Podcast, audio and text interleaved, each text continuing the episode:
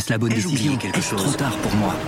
Prenez vos décisions d'investissement avec le soutien de Clarity AI. Gérez votre portefeuille tout en lui assurant une croissance durable grâce à l'association d'une IA puissante et d'une grande expérience de l'industrie. Notre technologie augmente l'efficacité des processus réglementaires, y compris ceux liés à l'article 29 de la loi énergie-climat. Réduisez les risques et atteignez vos objectifs de durabilité en vous basant sur des faits vérifiés et des méthodologies transparentes. Clarity AI, la technologie au service des décisions humaines. Rendez-vous sur clarity.ai et passez à l'action dès aujourd'hui.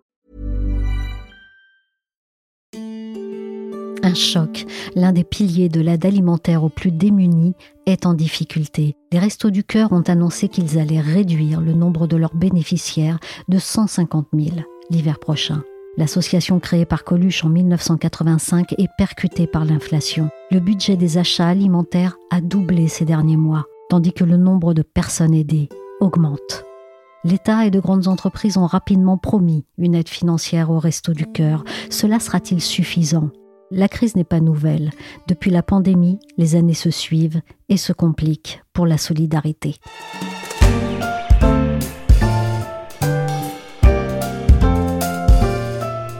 Je suis Michel Varnet. Vous écoutez La Story, le podcast d'actualité des échos, et je vous propose de réécouter un podcast fait à l'automne 2020 les Restos du Cœur fêtaient alors 35 ans d'existence et ils nous avaient reçus dans les locaux d'une radio éphémère créée pour célébrer l'événement, mais surtout pour récolter des dons supplémentaires.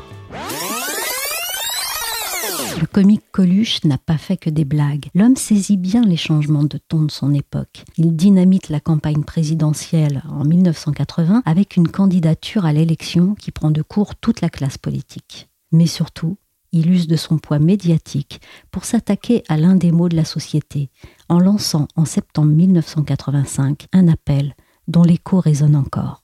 j'ai une petite idée comme ça, si des fois il y a des marques qui m'entendent, s'il y a des gens euh, qui sont intéressés par sponsorer euh, une cantine gratuite, qu'on pourrait commencer par faire à Paris par exemple, puis qu'on étalerait après dans les grandes villes de France, nous on est prêts à aider une entreprise comme ça qui ferait euh, un resto, par exemple, qui aurait comme ambition au départ de faire 2000 ou 3000 couverts par jour, gratuitement. Dans les studios d'Europe 1, ce jour-là, il y a Marie Gildas avec lui. Il forme à l'antenne un tandem atypique qui, en moins d'une année, dope les audiences de la station et produit des séquences cultes. Elle raconte ce moment de radio très libre. Travaillait, on parlait, on lançait des idées, il disait ça serait bien de faire comme une cantine, quoi, mais il faut rattraper toutes ces, ces denrées qui sont perdues, alors qu'on peut les rattraper et faire quelque chose avec ça. C'est parti comme ça. Et un jour de septembre, le 26, il a lancé d'un seul coup, sans en parler à Philippe, qui était mon mari, Philippe Gildas, qui était directeur de l'antenne à l'époque, et il a dit Ma poule, tu dis rien, j'irai le voir après l'émission, laisse-moi faire.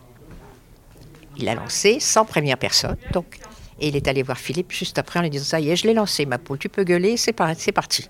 voilà. C'est parti comme ça. Lui, il pensait que ça durerait un an. Lui, il l'a fait pour lancer. Il dit Le gouvernement ne fait rien, dit qu'il ne sait pas. Eh bien, nous, on sait, on le fait. Et l'année prochaine, je lâche. Ils reprendront. Donc aujourd'hui, 35 euh, ans après, eh ben, ils sont là et, c'est grâce, oui, en partie grâce à lui, parce qu'il fédère encore tellement de monde. Même les jeunes aujourd'hui connaissent Coluche, quoi. Et il est mort en 86. C'est fou, quoi. Ils se reconnaissent encore en lui. Donc, euh, c'est vraiment un fédérateur, quoi. Quelques mots assortis de quelques notes et les restos du cœur sont nés. Moi, je un rencard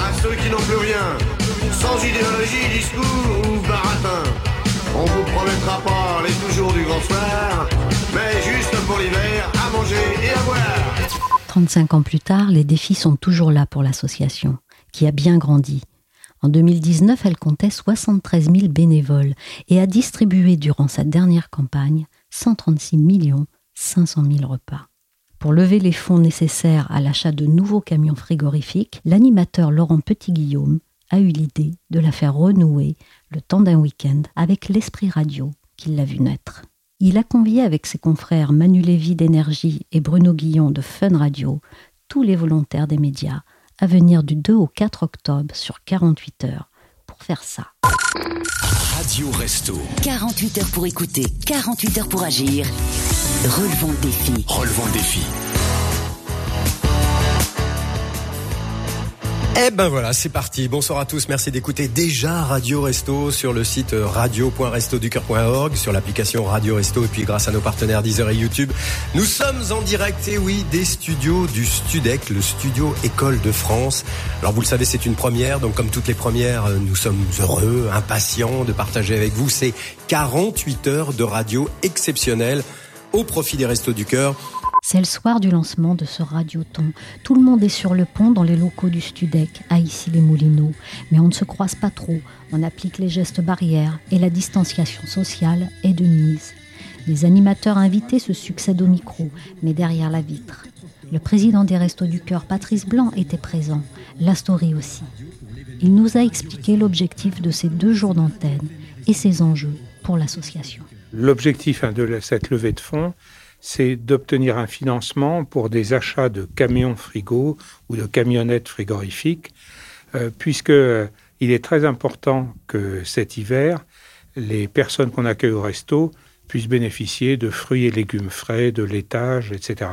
Donc tout produit qui ont besoin qu'on respecte la chaîne du froid euh, entre les entrepôts et les centres de distribution ou les lieux de distribution. Pour ça, on a vraiment besoin d'un parc de véhicules on a déjà des véhicules, mais qui sont très vieillissants. Euh, certains, par exemple, sont des diesels dont on sait qu'ils vont être interdits euh, s'ils ne le sont pas déjà dans certaines villes.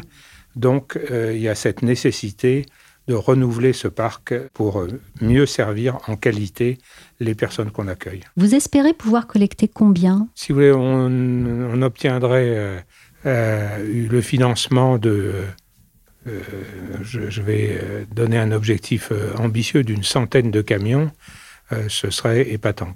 Mais en tout cas, ce sont nos besoins, quoi. une centaine de camions à renouveler un peu partout en France. Le grand événement médiatique des Restos du Cœur, c'est la tournée des Enfoirés. Les artistes qui participent à ce concert itinérant et retransmis font don de leurs droits d'auteur au Restos du Cœur. Et comme les têtes d'affiche sont au rendez-vous, ça fait tourner la billetterie à plein. Mais cette année, avec le virus Comment ça se présente? Nous mettons tout en place pour que la tournée euh, des Enfoirés de janvier 2021 ait bien lieu. Euh, donc euh, nous lancerons bientôt la billetterie, tout en prévenant évidemment le public qu'il sera remboursé si jamais les conditions sanitaires ne permettaient pas à cette tournée de se tenir. effectivement, si jamais en fin janvier les concerts ne peuvent pas se tenir, ça représenterait euh, une perte importante euh, pour les restos, une perte financière.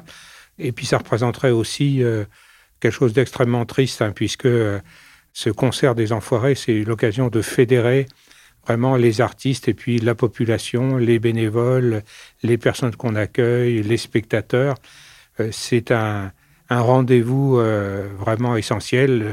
si jamais les conditions sanitaires ne le permettent pas, évidemment, on respectera euh, les règles sanitaires en espérant qu'à ce moment-là, ce sera euh, pour 2022. Mais je croise les doigts, euh, c'est encore possible qu'on le fasse fin janvier 2021. Donc, on organise tout pour ça. Pour vous, la tournée des Enfoirés, ça pèse beaucoup? Ça fait autour de 12% des recettes des Restos du Cœur. Donc, c'est quelque chose d'essentiel. Compte tenu des incertitudes qu'on évoquait euh, sur euh, les recettes euh, et de la certitude, par contre, malheureusement, sur les dépenses. Oui, on a besoin de trouver de nouveaux canaux de financement et cette opération Radio Resto est un des moyens nouveaux.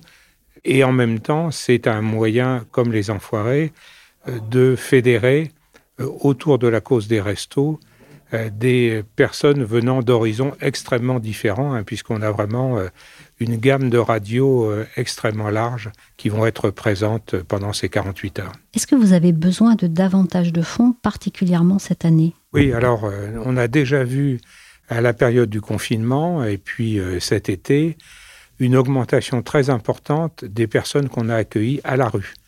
On a vu des gens qu'on ne voyait pas en nombre aussi important, par exemple des jeunes, que ce soit des étudiants ou des jeunes sans emploi ou euh, des jeunes qui avaient des contrats courts euh, et qui se sont arrêtés, ou certains qui sans doute euh, se débrouillaient au noir, enfin peu importe. Donc on a vu l'augmentation de cette population et la situation de crise économique et sociale dans laquelle on commence à entrer en parallèle de la crise sanitaire nous fait craindre que nos centres verront s'allonger des files d'attente. Le compte à rebours est enclenché pour les Restos du Cœur. Ils entrent dans leur 36e campagne d'hiver le 24 novembre. Et celle-ci s'annonce particulière. Leur président le craint à juste titre. Les signaux de la précarité en temps de crise sanitaire s'affolent et les points de distribution se préparent à recevoir plus de monde. Le premier confinement leur avait amené 40% de fréquentation en plus.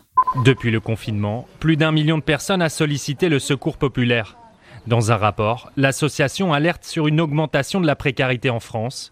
Parmi les demandeurs, la moitié était inconnue, auto-entrepreneurs, étudiants, salariés en CDD. Ces nouveaux demandeurs ont des profils très variés. Cela n'aura échappé à personne. Les deux confinements ont fait éclater au grand jour ce qui parfois se fondait dans la foule des rues des grandes villes. Les besoins sont importants et les nécessiteux plus nombreux. Face à cette situation, j'ai demandé à Martine Robert, journaliste aux échos et spécialiste du mécénat, ce qu'il en était de la générosité en France dans cette période. Peut-être rappeler en préambule quelques chiffres euh, sur euh, justement la, générosité. On a à la fois une générosité euh, des particuliers et des entreprises. Le tout fait à peu près 7,5 milliards d'euros. 61% viennent des particuliers et le reste donc des entreprises. Évidemment, avec la situation sanitaire, euh, le confinement, le premier, le deuxième, il y a eu une mobilisation euh, euh, générale quand même assez exceptionnelle, du moins sur toute la première période. Et évidemment, cette deuxième période, elle est un peu plus compliquée parce que beaucoup a été fait déjà et les effets de la crise commencent à se faire sentir sur la pauvreté. Donc il y a une explosion des besoins sur le terrain.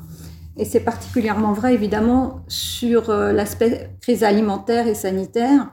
On dit qu'il y a à peu près un million de pauvres en plus, c'est-à-dire euh, euh, maintenant on est à 10 millions de pauvres et on voit qu'il y a 30% de plus de bénéficiaires de l'aide alimentaire, ce qui fait 8 millions à peu près, et puis 6 millions qu'on considère en situation d'isolement social.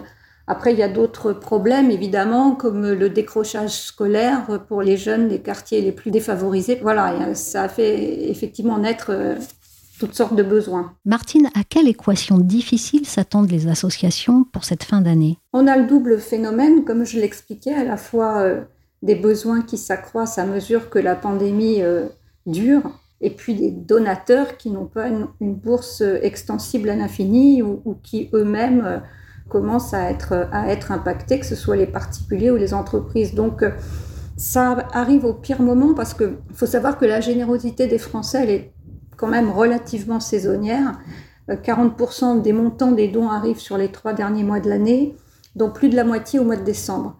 Donc effectivement, on est en tension à un moment où en plus beaucoup d'événements qui habituellement euh, ramènent beaucoup de fonds ne peuvent pas se tenir le digital ne peut pas remplacer tout. Donc effectivement, c'est une période qui est un petit peu à haut risque pour les associations qui, les unes après les autres, euh, comment dire, tirent le signal d'alarme. Quelles sont actuellement les principales difficultés pour les associations pour pouvoir collecter et quelles solutions ont-elles développées? Avec ce deuxième confinement, euh, de nouveau, euh, l'interdiction de se rassembler pénalise beaucoup. On est pratiquement sur du 100% digital ce qui trouble un certain nombre d'événements euh, de fin d'année, comme par exemple euh, le Téléthon qui reçoit plus de 90% de ses dons annuels à l'occasion de cet événement qui se tient euh, en décembre, qui mobilise des, centaines de milliers de personnes habituellement. Donc, on est obligé de revoir les formats, les associations sont obligées de s'adapter, et ça en un temps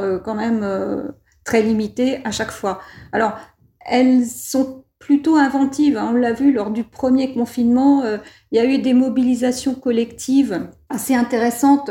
Euh, je pense par exemple à Hello Asso qui a fait une plateforme sur Internet de collecte euh, où, plusieurs centaines de collectes ont été organisées. Je pense que ça va rester d'ailleurs un élément vraiment structurant de la générosité, cette bonne habitude prise de s'associer pour faire levier de manière plus efficace. 2020, c'est une chose, mais l'an prochain, Qu'est-ce qu'on peut craindre? Une structure comme l'AMICAL, qui fédère toutes les grandes entreprises mécènes, euh, est effectivement très inquiète pour l'année à venir parce que Les grands groupes euh, vont se recentrer sur des dépenses un peu essentielles pour eux. Et puis les PME, ben, il y en aura aussi beaucoup qui seront à terre. Donc très concrètement, euh, c'est une donnée qui est assez inquiétante.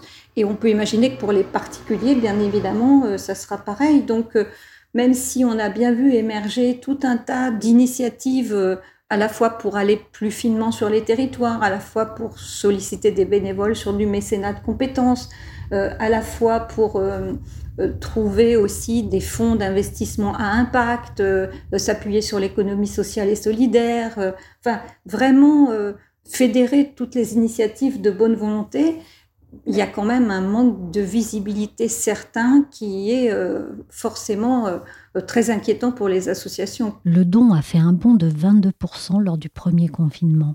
Une bonne nouvelle, mais dans un domaine qui traverse aussi une certaine crise. Selon le baromètre de la générosité des Français de 2019, le nombre de nouveaux donateurs à une association ou une fondation a baissé de 15% entre 2009 et 2019, alors même que le don moyen par personne progresse. Financement participatif ou appel aux dons pour des causes diverses arrivent directement sur nos mails, nos smartphones et circulent sur les réseaux sociaux. Les canaux se sont multipliés porté par le numérique, mais ce n'est pas sans conséquence. Dès le printemps, le gouvernement a décidé d'une mesure incitative pour encourager les dons aux associations qui sont orientées sur l'aide aux personnes dans le besoin. Le plafond ouvrant droit à une réduction d'impôt au taux de 75% a été relevé à 1000 euros au lieu de 546 en 2019. Les Restos du Cœur saluent cette mesure et espèrent qu'elle puisse encore faire la différence sur la fin de l'année. Ils ont compris également que la radio était un bon moyen de retrouver le lien qui les unit à la foule de gens qui les soutient avec le cœur ou avec le porte-monnaie. On les retrouve en studio où après quelques minutes d'antenne seulement, Marius, le fils de Coluche, arrive et une bonne nouvelle aussi. Voilà Marius Coluche qui rentre dans le studio. Il y a 10 minutes, on était à 1000. Oui. Donc là, on a pris 40 000 balles en 10 minutes. Oui. C'est bien, faut continuer, hein, faut pas s'arrêter là. On connaît maintenant le bilan des deux jours. 288 934 euros collectés, c'est-à-dire 7 camions financés. Ce n'est pas encore la centaine nécessaire dont parlait Patrice Blanc. Mais ce qui est sûr, c'est que la cantine provisoire qu'a imaginée Coluche en 1985 est installée dans le paysage pour un bout de temps. Et comme on dit au Resto du Cœur, cette année plus que jamais. On compte sur vous. Merci à Marie Gildas, toujours émue quand il s'agit d'évoquer son compère et ami Coluche. Merci à Patrice Blanc ainsi que tous les bénévoles des Restos du Cœur. Et merci enfin à Martine Robert des Échos pour leur éclairage sur la situation du don en cette période inédite. Story, le podcast d'actualité des échos, c'est terminé pour aujourd'hui. Merci de votre fidélité. L'émission a été réalisée par Willy Gann. Vous pouvez vous abonner à la story sur toutes les plateformes de téléchargement et de streaming de podcasts comme Deezer, Spotify, Podcast Addict, Apple Podcasts, Castbox ou AudioNow. Pour suivre l'actualité en temps réel, c'est sur leséchos.fr.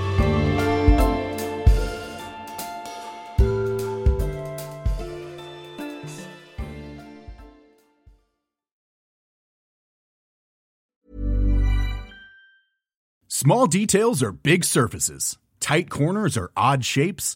Flat, rounded, textured, or tall. Whatever your next project, there's a spray paint pattern that's just right. Because Rust new Custom Spray 5 in 1 gives you control with five different spray patterns.